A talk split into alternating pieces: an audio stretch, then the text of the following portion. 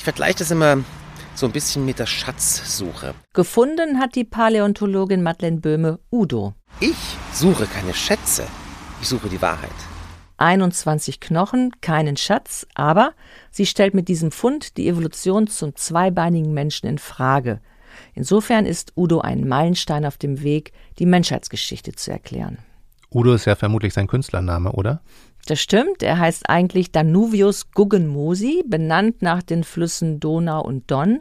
Und Udo war ungefähr einen Meter groß, 30 Kilogramm schwer und vielleicht der letzte gemeinsame Vorfahre von Mensch und Schimpanse. Wann hat er gelebt?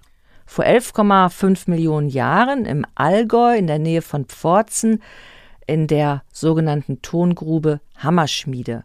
Warum ist Udo so was Besonderes im Vergleich zu anderen Fossilien? Also Udos Arme waren länger als seine Beine. Das heißt, er konnte wahrscheinlich aufrecht gehen. Er besaß zwei Brustwirbel, die darauf hinweisen, dass er einen breiten Brustkorb besaß, so wie wir Menschen heute, und die darauf hinweisen, dass er eine lange Lendenwirbelsäule hatte, das heißt, er konnte sich aufrecht hinstellen. Und ohne diese lange Lendenwirbelsäule ist auch kein aufrechter Gang möglich. Der ist dann auf zwei Beinen durchs heutige Allgäu gelaufen.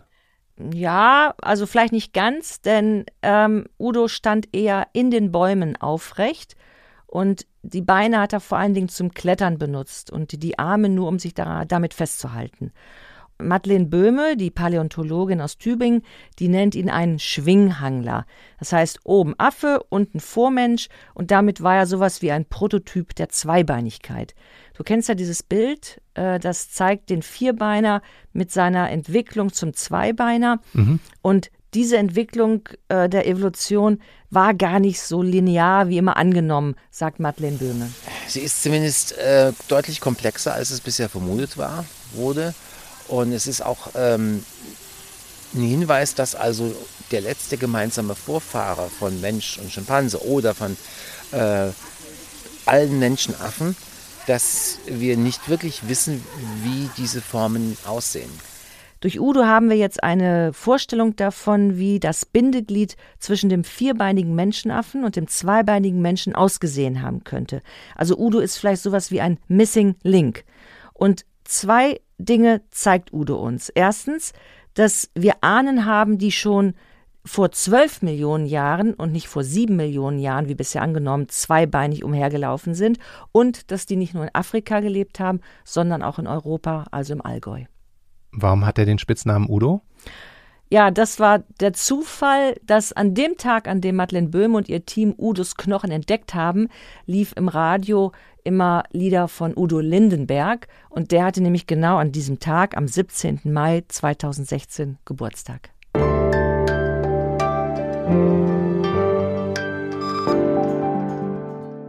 Ich bin Max Rauner und Sie hören Woher weißt du das von Zeitwissen. In dieser Episode schauen wir uns zwei Entwicklungen in der Menschheitsgeschichte an, denen wir mit unserer Existenz verdanken. Den aufrechten Gang und den Gebrauch des Feuers. Da gibt's Neuigkeiten und meine Kolleginnen Hella Kemper und Sarah Bayerschmidt werden ein paar Sachen richtigstellen, die noch in vielen Büchern stehen. Außerdem geht Christoph Drösser in seiner unmöglichen Kolumne dem Rätsel nach, warum die Neandertaler eigentlich ausgestorben sind. Eine Option hat mit Sex zu tun. Diese Oberfläche hier, das ist die Oberfläche des Baches, den, ähm, wo wir Udo gefunden haben. Und Sie sehen da in, unter der Folie noch Sediment. Das Sediment wird als nächstes ausgegraben und da hoffen wir weitere Menschenaffenreste zu finden. Madeleine Böhme ist Professorin für Paläontologie an der Universität Tübingen. Und sie hat meiner Kollegin Hella Kemper ihren Grabungsplatz gezeigt. Wo seid ihr da genau? Ja, also das ist im Allgäu, im Ostallgäu. Und das ist eine Tongrube. Das heißt, da wird noch Ton abgebaut. Und äh, wenn man da durchgeht, ist man schon sehr beeindruckt, weil das ist so ein, ein Feuchtwald, ein Augebiet. Und das ist entstanden durch den Tonabbau. Da wachsen Pflanzen, die, die es ganzjährig ganz feucht brauchen. Also zum Beispiel der seltene Riesenschachtelhalm oder Rohrkolben, Schilf, Erlen. Und überall ist Schlamm und Wasserlachen sind zu sehen. Also man bewegt sich dadurch eine, ja, Feuchtlandschaft. Aber vor zwölf Millionen Jahren war es wahrscheinlich irgendwas Tropisches? Ja, das war eine komplett andere Welt als heute. Das war subtropisch und da schlängelten sich so Flüsse durch. Sicher ist, es waren keine dichten Wälder, sondern eher ein offenes Habitat und vielleicht so lockere Graslandschaften. Und das weiß man allerdings sicher, es wuchs dort auch Wein. Weintrauben. Genau, ja, denn Udo war ein Traubenliebhaber, sagt Madeleine Böhme, die Paläontologin. Sie hat viele, viele Traubenkerne, also versteinerte Traubenkerne gefunden. Hm. Und deswegen geht sie davon aus, dass der Udo gerne Trauben gegessen hat. Du warst ja einen Tag bei einer Ausgrabung dabei. Wie muss man sich das vorstellen? Ja, das war schon ziemlich beeindruckend, durch dieses Feuchtgebiet zu kommen und dann plötzlich vor einer 10, 20 Meter hohen Wand zu stehen, nämlich da, wo schon viel Ton abgegraben wurde. Und diese ganze Tongrube, vielleicht ist die in etwa so groß wie ein Fußballfeld. Und äh, Madeleine Böhm hat mir dann gezeigt, äh, wo sie Udos Knochen genau gefunden hat und nicht nur die von Udo, sondern auch von drei weiteren Individuen. Und das waren wahrscheinlich zwei Weibchen und ein Jungtier. Also vielleicht war es auch sowas wie eine Art Familie. Das war ja 2016 eine riesen spektakuläre Sache, dieser Fund. Warum wird heute noch gegraben? Ja, Madeleine Böhme hofft, dass sie mehr von Udo und mehr von seiner Familie oder seinen Angehörigen oder Freunden findet. Und weil weiter Ton in der Tongrube abgebaut wird, drängt die Zeit. Und das war 2016 besonders prekär.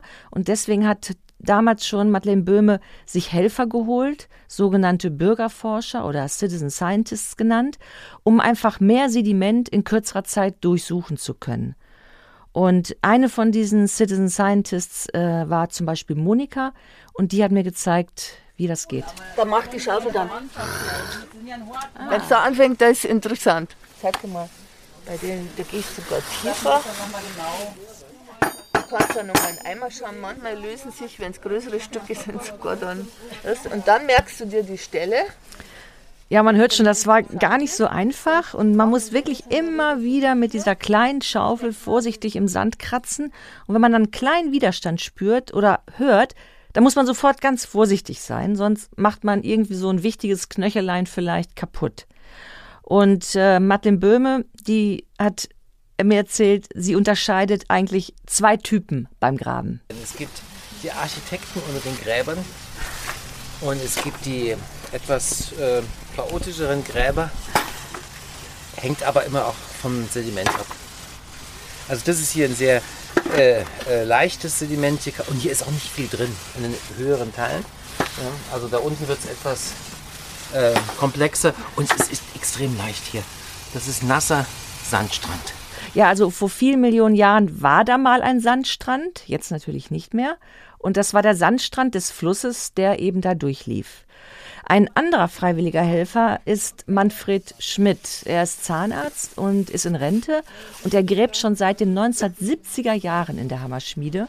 Mich hat es eigentlich immer fasziniert, die, die Vergangenheit unserer Gegend hier.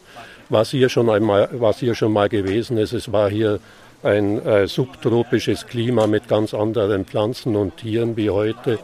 Es war hier schon einmal ein Meer, also es ist äh, unglaublich, was im Laufe von Jahrmillionen alles passiert. Es ist ja ein ganz faszinierendes Ökosystem hier entdeckt worden äh, mit einer enormen Biodiversität. Ja, nicht nur Madeleine Böhme und ihre Helfer suchen im Sand, sie haben da noch eine ganz besondere Helferin und die heißt Rosi und das ist ein wasserspeiendes Ungetüm. Man muss sie sich ein bisschen selbstgebaut vorstellen, denn das ist sie auch. Sie hat den Motor einer alten Scheibenwischanlage von einem Auto. Ihre Antriebskette kommt von einem Motorrad und die Tonne, in der sich der Sand dreht und gewaschen wird, ihr Zentrum ist eine alte Heizung. Und ROSI ist eigentlich eine Abkürzung und steht für Rotations-Siebmaschine. Und gebaut hat sie Thomas Lechner. Er ist Grabungsleiter und Doktorand bei Professor Böhme. Du kannst es dann so vorstellen, Max, die, die Helfer, die Citizen Scientists, die füllen den Sand in den Schlund von Rosi. So wie Goldgräber. Genau, das ist das Prinzip des Goldgrabens, mhm. des Goldwaschens, muss man genauer sagen. Und da wird nicht Gold gewaschen, da werden Knochen gewaschen. Und dann spuckt Rosi aus zwei Mündern gewissermaßen die gröberen und die kleineren Teile aus. Und da muss man dann suchen und die größeren Teile sind dann manchmal Holz, manchmal Steinchen, aber auch die fossilen Knochen. Wie kann man die dann auseinanderhalten? Also die Knochen sind immer schwarz oder auf jeden Fall sehr dunkel. Warum sind sie das? Weil verschiedene Metalle in die Knochensubstanz eindringen und ihn durch Oxidation verfärben. Rosi ist sehr wichtig für die Suche nach Udo, denn sie ist sehr schnell und sehr effektiv. Äh, zwei Drittel aller Funde findet sie zigtausende Knochen gefunden, also zehntausende Knochen schon. Und Thomas Lechner, der Grabungsleiter, der weiß noch gut, wie alles anfing mit Rosi. Also ich habe vorher gesagt, wir haben sonst 60 Eimer geschafft. Wir haben am ersten Tag mit der Rosi 450 Eimer verarbeitet. Und das Problem war nicht die Rosi, sondern dass wir zu wenig Eimer hatten. Wir hatten halt nur 25 Eimer. Das heißt, wir mussten erstmal Eimer besorgen, weil die Anlage einfach zu schnell ist. So schaufeln wir jetzt gerade im Moment wahrscheinlich äh, 10 Kubikmeter Sand am Tag durch die Anlage durch und finden natürlich jede Menge schöne Knochen. Ja, ich war dann dabei, wie Madeleine Böhme die Fundstücke begutachtet hat. Bin ich mal gespannt, was die Rosi so ausgespuckt hat. Ist ein Schädelfragment einer Schildkröte. Das ist sozusagen der Oberkiefer. Ja, hier wäre das Auge. Das ist interessant, weil das ist ein Mittelhand- oder Mittelfußknochen, also ein Fragment vom, vom Ende eines äh, sogenannten Mittelhand-Mittelfußknochens.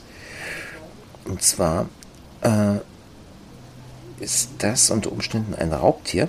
Ja, das ist ein Raubtier.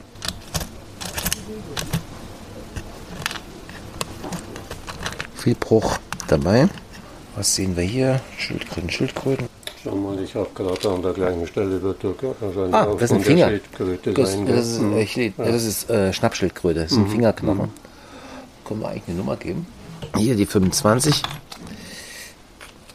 Das messen wir ein. Ja, das ist ganz wichtig. Alles muss ganz genau dokumentiert werden. Alles bekommt eine Nummer. Alles kriegt ein Schildchen. Und als ich dann in der Tongrube war, hat auch ein Kind mitgegraben. Das war mit seiner Oma mitgekommen. Das war der sechsjährige Jakob. Besonders gern stand er gleich neben dem Ausgrabungsleiter Thomas Lechner an der sogenannten Schüttmaschine. Holz, beziehungsweise Holzkohle. Wirbel, oder? Ja, das ist nochmal ein Fischwirbel. Das ist immer gut, wenn man die, die Kinder hier an der Schlemmanlage stehen hat, weil die haben einfach die Adleraugen noch. Nach oben hin vom, vom Da hinten habe ich noch was gefunden. Ah, oh, super schön. Das ist ein Fleischfresserzahn, was du mir hier bringst.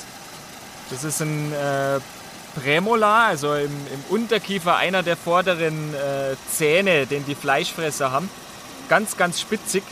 In dem Fall ist er so spitzig, das deutet auf einen Fischfresser hin. Also wahrscheinlich ist es der Zahn von einem unserer vielen Otterarten, die wir hier haben. Ja, Madeleine Böhmes, muss man jetzt auch mal sagen, geht es natürlich nicht so sehr nur um Otter und Schnappschildkröten. Ihr geht es auch um etwas Größeres. Also die Vergangenheit ist für uns eigentlich das einzig zugängliche äh, außerhalb unserer Realität. Die Vergangenheit zu erforschen heißt für Paläontologen und Archäologen immer tiefer zu graben. Und Madeleine Böhme und ihr Team müssen sich jetzt noch ein Jahr lang durch eine Schicht graben, bis sie wieder an Udos Schicht kommen. Und dann hoffen sie, dort mehr noch über unsere Millionen Jahre alte Geschichte zu erfahren. Denn darum geht es ja. Also prinzipiell ist der Blick zurück immer wichtig, weil äh, es der einzige Blick ist, den wir führen können. Wir sind gewohnt, äh, nach vorn zu blicken in die Zukunft. Das halte ich gelinde gesagt für anmaßend. Ähm, der einzige Blick, den wir, den wir, äh, wenn wir wagen können, ist äh, im Hier und Jetzt. Man stehe fest und sehe hier sich um. Dem Tüchtigen ist diese Welt nicht stumm, aber man kann auch zurückblicken. Und warum muss man das manchmal sogar? Weil ähm, man sieht, wie das jetzt sich entwickelt haben könnte. Ja, das war vor zwölf Millionen Jahren wahrscheinlich auch nicht so ungefährlich da, wegen der wilden Tiere, aber die hatten wenigstens nicht so einen Autolärm. Ja, das ist jetzt da an der Bundesstraße, denn da steht eine improvisierte Infobox von Udo und dort kannst du dir angucken, was Madeleine Böhme entdeckt hat. Und übrigens, sie kann den ganzen Faust auswendig. Dass ich erkenne, was die Welt im Innersten zusammenhält. Schau all die Wirkenskraft und Samen und tu nicht mehr in Worten kramen. Äh, geh raus, schau dir die Welt an. Sie ist dir nicht stumm, ja, der, dem Tüchtigen ist sie nicht stumm, ja. Und äh, bleib nicht in deinem Kämmerchen, sondern geh raus. sagt die Tübinger Paläontologieprofessorin Madeleine Böhme im Gespräch mit Hella Kemper. Wir reisen jetzt ein paar Millionen Jahre Richtung Steinzeit. In Europa lebten um die 200.000 Menschen, die haben fleißig mit Feuer gespielt und obwohl das so wenige waren, haben sie schon damals das globale Klima beeinflusst. Sarah Bayerschmidt hat sich den Klimafaktor Steinzeitmensch genauer angeschaut. Michael Merkel sitzt in einem Büro in der Nähe der Elbe und möchte Feuer machen. Er könnte Streichhölzer benutzen oder ein Feuerzeug, aber er tut jetzt mal so, als gäbe es das nicht. Wir reisen 30.000 Jahre zurück in die Vergangenheit. Die haben Steine geschlagen, stelle ich mir vor, weil sie einen Faustkeil bauen wollten oder eine scharfe Klinge oder irgendwo brauchen. Und irgendwann ist einem unserer Vor -Vor Vorfahren ein Stück Katzengold in die, in die Hand gefallen und hat gesehen, guck mal, da passiert was. Und wenn man das nämlich aneinander schlägt, dann kommen da spektakuläre, fast spektakuläre Funken raus. Und das hat Mensch sich tatsächlich zunutze gemacht. Man riecht es jetzt hier auch schon. Ne? Das riecht wie nach Silvester. Michael Merkel ist Archäologe am Archäologischen Museum in Hamburg und hat dort gerade die Ausstellung Light My Fire Mensch macht Feuer entwickelt. Funde zeigen, schon vor 1,6 Millionen Jahren haben die Vorfahren des modernen Menschen Feuer genutzt. Streichhölzer gab es damals natürlich noch nicht und auch Katzengold und Feuerstein kannte man damals wohl noch nicht. Wie kam man an das Feuer? Buschbrand wäre denkbar, also Blitzeinschlag, Buschbrände bisschen verwegener ist diese Idee, ähm, dass das ein Vulkanausbruch, nur wir überlegen immer, wie, oder man stellt sich vor, wir sind Menschlein und sehen da hinten Vulkan ausbrechen und ich hole mir da das Feuer, das halte ich für eine verwegene Theorie, weil das ist einfach so eindrucksvoll, so ein Vulkanausbruch, dass man da nicht einfach selbstständig rangeht. Ob durch Vulkanausbruch oder Blitzeinschlag, was man weiß, der Mensch hat das Feuer vielfältig eingesetzt. Feuer ist einmal die Kochstelle oder die, die Feuerstelle, um, um Nahrung zu kochen. Also auch Erectus wird sehr früh schon festgestellt haben, dass wenn ich da mein Steak drauf brate, dass das bekömmlicher ist, als wenn ich ein Stück rohes Fleisch esse. Der Anthropologe Loring Brace vertritt den Standpunkt, dass der Mensch ohne Zweifel schon vor 200.000 Jahren das Feuer beherrscht hat und angefangen hat, seine Nahrung zu garen. Feuer war aber noch viel mehr als nur eine Kochstelle. Lange Zeit waren es eiszeitliche Jäger und das ist eine Wärmequelle schlichtweg gewesen. Und dann haben wir eine Lichtquelle. Ne? Wir haben mit dem Feuer einfach die Möglichkeit, Licht ins Dunkle zu bringen und an dieser Stelle eben auch als Schutz eben vor Wildtiere. Wir haben sie, während Erectus Neandertaler, wir haben den Höhlenlöwen, den Höhlenbären und last but not least, was, wie ich finde, eines der spannendsten Aspekte ist, das uns ja bis heute auch beschäftigt, ist, dass ein salopp gesagt ein sozialer Brennpunkt. Also die, die Feuerstelle als Meeting Point der Vorgeschichte. Man sitzt drumherum, erzählt sich Geschichten, ähm, erzählt, äh, was über den Tag gelaufen ist. Die Feuerstelle hatte also auch einen wichtigen sozialen Aspekt. Die besten Feiern waren doch, endeten doch eigentlich in der Küche mit dem Getränk und wenn da noch was zu essen stand, saß man um den Küchentisch rum und ähm, klönte dann, bis man dann irgendwann die Feier aufgelöst hat. Und ich glaube, das ist was, was, was Mensch immer ausgemacht hat, eben diesen, diesen sozialen dass man da, wo es warm ist, da, wo es was zu essen gibt, da, wo Licht ist, da versammelt man sich. Was die Wissenschaft noch gar nicht so lange weiß, ist, dass die Menschen vor so vielen Jahren schon Manganoxid als Brandbeschleuniger benutzt haben. Das ist ein dunkler Stein bzw. dunkle Krümel und relativ unscheinbar. Ich war keine Leuchte im Chemie, so, und ich weiß nicht, wie es Ihnen geht, aber das ist etwas, das muss man sich mal überlegen. Natürlich kommt man irgendwie da drauf, dass, wenn ich das darauf streue, dass das irgendwie schneller geht. Trotzdem ist das ja eine Transferleistung. Das bedeutet ja künftig, dass ich sage, so, pass auf, du gehst jetzt los und besorgst dieses schwarze Zeug, weil wenn ich das da drauf packe, dann brennt das schneller. Aber das schwarze Zeug, was du da jetzt gern geschleppt hast, funktioniert gar nicht gut, weil das brennt überhaupt nicht. Aber das andere aus der anderen Ecke, das ist ganz wunderbar. Vor circa 12.000 Jahren begann die Neolithische Revolution. Und damit änderte sich alles. Die Jäger und Sammler wurden sesshaft, sie bauten Getreide an und hatten Nutztiere. Der Mensch ist auch damals schon ein Umweltfaktor. Er hat Brandrodung betrieben, das heißt, er hat die Urwälder abgebrannt, um selber Ackerbau und Viehzucht zu betreiben. Das sind schon die ersten massiven Schritte eines Eingriffs in die Natur mit Hilfe eben auch des Feuers. Damals lebten auf dem Gebiet des heutigen Deutschlands weniger als 20.000 Menschen. Aber selbst diese paar Leute konnten durch Feuer und Brandrodung die Landschaft massiv verändern. It doesn't take very many people to burn a landscape when, uh, when weather conditions are good. If you think about how far a person can walk in a day, someone who's fit, who's used to being outdoors all day, maybe 20, 30 kilometers if they have a burning stick, um, you can cover huge ground. Eine Person mit brennendem Stock kann schon eine Menge Land anzünden, sagt Jed Kaplan. Er ist Experte für prähistorische Klima- und Umweltveränderungen. It's really not very um, difficult to have for relatively few people to have a relatively large influence on something like global land cover. Selbst wenige Menschen können also viel ausrichten. Der Mensch und das Feuer hatten zwei gegensätzliche Auswirkungen auf das Klima. Abkühlung und Erwärmung. Zur Abkühlung kam es, weil dunkle Wälder gerodet wurden und dann hellere Flächen, Felder zum Beispiel, mehr Sonnenstrahlen zurück in den Weltraum reflektieren konnten. So what we're seeing here is a very a relatively widespread but relatively small effect on global temperature because of this change in brightness of the Earth's surface. Just thinking about Europe, for example, then we're looking at a, let's say, maybe half to one degree cooling if we only look at that brightness effect. In Europa wurde es ein halbes bis ein Grad kühler, weil die Menschen die Landschaft verändert haben. Auch der Rauch hatte einen kühlenden Effekt, also Feinstaub und Ruß aus der Verbrennung. Die Teilchen gelangen in die Atmosphäre und bilden dort eine Art Sonnenschirm. We showed that uh, there were, you know, changes in temperature in in Central Europe on the order of, let's say, one tenth to half a degree centigrade that are related to the aerosol effect, the effect of burning on the land, regular burning on the landscape. Dann gibt es aber noch einen zweiten Effekt, der zum Anstieg der Temperatur geführt hat weil Treibhausgase wie CO2 und Methan freigesetzt wurden.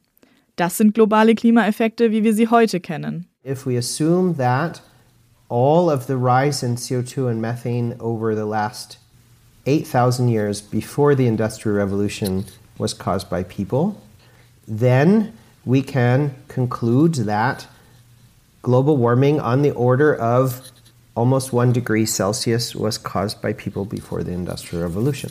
Wenn man dann die kühlenden und die wärmenden Effekte gegeneinander aufrechnet, dann haben die Menschen in den 8000 Jahren bis zur industriellen Revolution eine globale Erwärmung von 0,75 Grad verursacht. So in prehistory and in the historical period up to the industrial revolution, what we talk about is a warming of about three quarters of a degree Celsius, which is similar to all of the warming that occurred between 1850 and year 2000.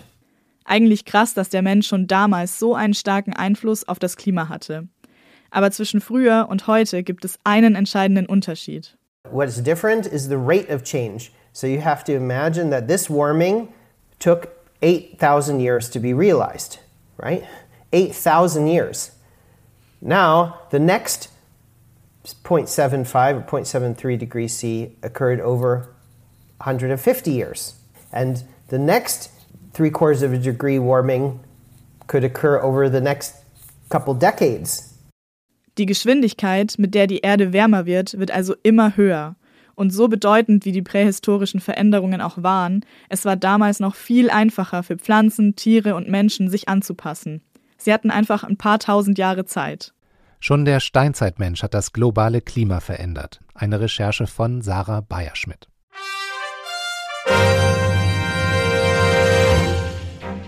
Was wir nicht erklären können. Die unmögliche Kolumne von Christoph Drösser.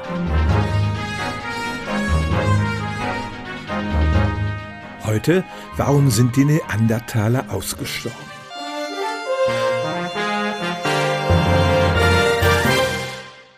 Die Neandertaler tauchten in Europa und Asien vor etwa 300.000 Jahren auf.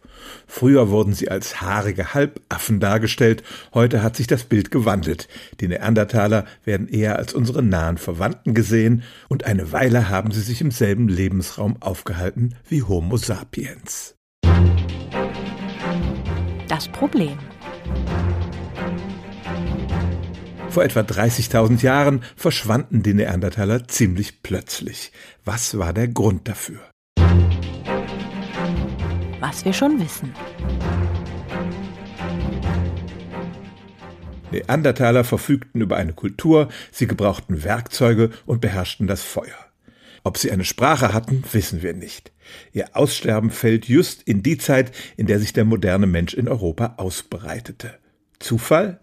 Menschen und Neandertaler trafen zu unterschiedlichen Zeiten an unterschiedlichen Orten aufeinander. Sahen sie die anderen als Freunde, als Konkurrenten, als Feinde oder als Abendessen? Wahrscheinlich mal so, mal so. Fossile Spuren von kriegerischen Auseinandersetzungen gibt es allerdings nicht. Sicher ist, dass sich die beiden Hominidenarten auch miteinander gepaart haben. Alle menschlichen Volksgruppen außerhalb Afrikas haben bis zu vier Prozent Neandertaler-Gene in ihrem Erbgut. Menschen und Neandertaler hatten mit wechselndem Klima zu kämpfen, zum Beispiel mit einer Eiszeit vor 30.000 Jahren und zogen deswegen Richtung Süden. Was wir nicht erklären können. Die Eiszeit ist eine mögliche Erklärung für das Aussterben der Neandertaler. Sie hätten sich nicht auf die veränderten Verhältnisse einstellen können, zum Beispiel als es keine Großfauna wie Mammuts und Elefanten mehr gab, die sie gerne jagten. Aber sie hatten schon frühere Kaltzeiten überlebt, warum jetzt nicht mehr? Die zweite Erklärung, der Homo sapiens war ihnen einfach in vielen Aspekten überlegen, vor allem kognitiv. Die Menschen nähten sich warme Kleidung, fertigten Distanzwaffen wie Speere, trieben Handel über weite Entfernungen und lebten in größeren Gruppen zusammen. Hat der Neandertaler den Konkurrenzkampf um Ressourcen und Jagdgebiete einfach verloren? Wurden die Neandertalergruppen so klein und isoliert, dass sie nicht mehr überlebensfähig waren? Oder dritte Möglichkeit, hat der Mensch seinen Bruder aktiv ausgerottet? Im vergangenen Jahr erschien eine wissenschaftliche Arbeit, die eine vierte Möglichkeit in Betracht zieht. Nicht Krieg, sondern Sex sei dem Neandertaler zum Verhängnis geworden. Man findet nämlich Neandertaler-DNA bei uns, aber bisher keine Menschen-DNA in Neandertaler-Genomen. Das könnte bedeuten, die menschlichen Gesellschaften haben Neandertaler assimiliert, aber nicht umgekehrt dann könnte man, wie einige Forschende auch sagen, Neandertaler sind gar nicht ausgestorben, sie leben in uns weiter. Ob nun einer dieser Faktoren den Ausschlag gegeben hat oder alle zusammen, die Wissenschaft muss noch weitere Indizien sammeln, um mit Sicherheit sagen zu können, warum die Neandertaler ausgestorben sind.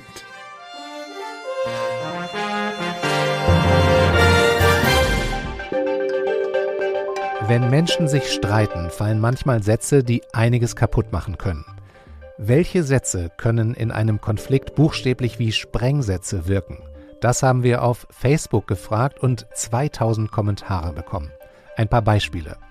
Das war doch klar. Das musst du selbst wissen. Bleib ganz ruhig, ist doch alles gut. Schön für dich. Du hast recht und ich habe meine Ruhe. Im Zeitwissen-Magazin haben wir uns auch so einen Satz vorgenommen, nämlich Du tust mir weh. Wann man diesen Sprengsatz zünden sollte und wie man ihn entschärfen kann, das lesen Sie in der Gebrauchsanleitung meiner Kollegin Sophie Romy Renner. Ein kostenloses Probeheft von Zeitwissen können Sie bestellen unter zeit.de slash wissen-podcast.